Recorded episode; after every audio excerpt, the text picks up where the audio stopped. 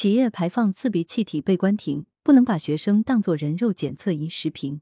文雄丙奇，河南夏邑县通报称，接群众举报该县有企业排放刺鼻性气体问题后，环保部门第一时间到现场进行专业检测。经检测，企业现场内外排放数据均不超标，但却有刺鼻性气味。五月十八日，环保执法部门依法要求四家涉事企业停产整顿。据报道，自五月二十一日起。由县政府统一组织周边居民小区中小学生错时、错峰到县人民医院体检中心进行免费体检，共有六百余名中小学生登记参加，已体检四百零四名学生，发现一名存在流鼻血现象，五名鼻腔有血迹，其余没有明显异常情况。全体体检人员血常规、血凝四项，胸部 X 线检查、肝功能、肾功能化验等检查均无异常改变。当地环保部门在接到举报后，第一时间介入处理，貌似行动迅速，对老百姓反映的污染问题高度重视。但需要追问的是，此前环保部门去哪了？环保部门没有监测到这四家企业在排放污染物吗？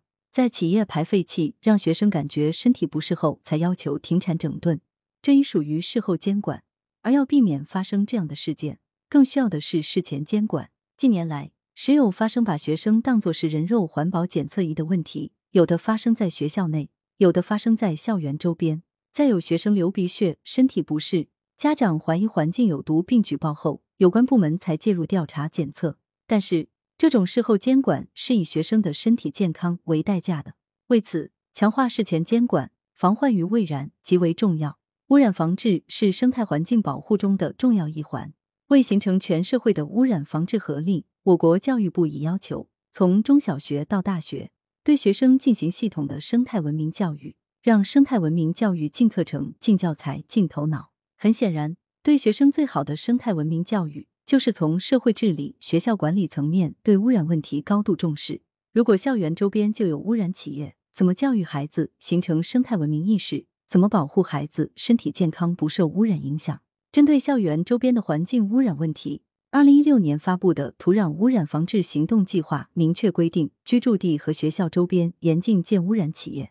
二零一七年出台的《关于加强中小学、幼儿园安全风险防控体系建设的意见》提出，要探索建立学生安全区域制度，区域内禁止新建对环境造成污染的企业设施。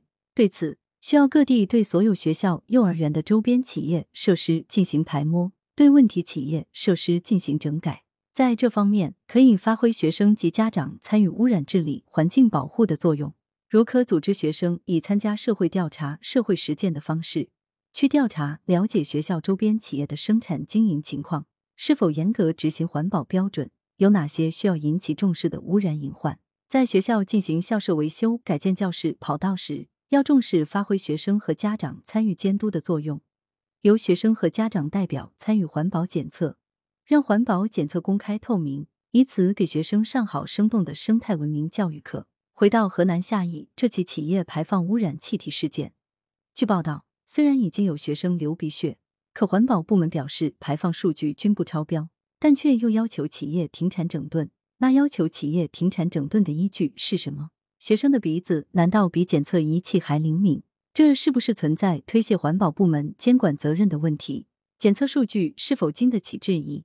对于发生这样的事件，要反思发生事件的原因，推进建立严格的监控体系，并聘请家长志愿者、学生志愿者参与到污染治理中来。作者是知名教育学者，羊城晚报时评投稿邮箱：wbspycwb 点 com。来源：羊城晚报羊城派。图片：夏邑县人民政府新闻办。责编：付明图，江雪源。校对：何启云。